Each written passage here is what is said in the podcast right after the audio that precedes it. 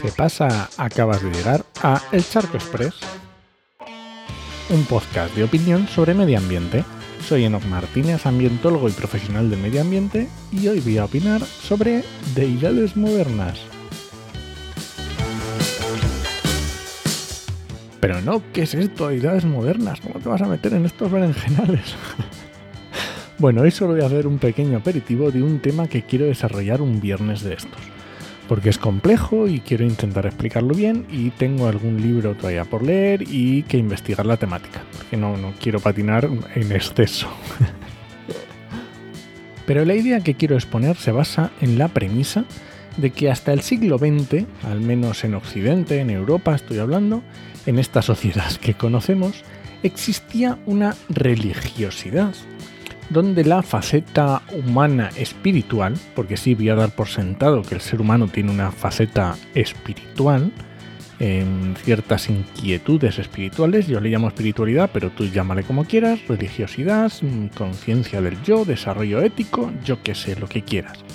Bueno, pero pensando en principios del siglo pasado, creo que se entiende bien con el tema de la religiosidad, sobre todo eh, religión cristiana en sus diferentes sectas. Recordemos que la palabra secta no tiene por qué ser algo negativo, solo indica una ideología que se aparta de lo ortodoxo, ¿vale? Pero este, llamemos pensamiento religioso, va caducando, va perdiendo interés y surgen movimientos sociales, por llamarlo de alguna manera, que por ciertas personas son tomados casi de la misma forma que si fueran religiones. Y en este caso aquí quiero introducir el deporte. En las primeras décadas del siglo XX empieza a renacer el deporte. Recordemos la antigua Grecia y sus primeros Juegos Olímpicos. Pues aquí empiezan los Juegos Olímpicos de la nueva era, ¿no? de la Edad Moderna. Y durante todo el siglo se va implantando ese culto al cuerpo, al ser humano, que hoy ya tenemos bastante normalizado y que hay muchas personas para las que es como una religión. Seguro que conoces a alguna persona. Y luego más tarde, en el siglo XX, aunque tiene raíces más antiguas, nace el ecologismo, entendido como ese amor incondicional hacia la naturaleza. Y cuando digo incondicional lo digo adrede, porque lo que me interesa señalar no es ese disfrute de un paisaje, no es ese servicio ecosistémico que entendemos todos y que está demostrado que es positivo para la salud. Estoy hablando de un culto a lo natural, en el mismo sentido que si fuera una religión, con su doctrina, con sus profetas y sin llegarse a plantear las tesis a las que se ha jurado eh, fidelidad absoluta.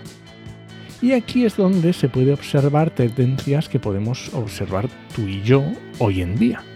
Y voy a enumerar algunos nombres, pero no es en modo despectivo. Cada uno puede poner sus definiciones y qué y quién entra dentro de esa definición. No quiere decir que todo el que se llame a sí mismo animalista, para él sea como una religión, pero es innegable que dentro del animalismo hay personas que se lo toman como una religión.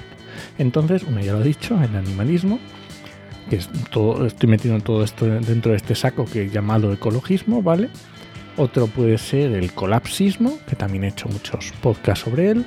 Otro podría ser el veganismo y seguro que a ti se te viene más a la memoria. Y repito que no es en tono despectivo, pero nos puede ayudar a entender muchas actitudes y formas de actuar de, estas personas. Y así poder divulgar o hablar de temas ambientales sabiendo con quién estás hablando y qué significa para esa persona mm, lo que estás contando. Porque para mí el medio ambiente es una ciencia y así intento aplicarlo pero mi acercamiento no lo estoy poniendo ni encima ni debajo de estos otros. Solo entiendo que es una forma de entender los problemas y las soluciones que es diferente al de otras personas. Y bueno, este ha sido el Charco Express de hoy. Lo encuentras en Podcastidae o en echarco.es. Y si alguien te lo pregunta, no lo dudes, te lo dijo en HMM. ¡Nos escuchamos!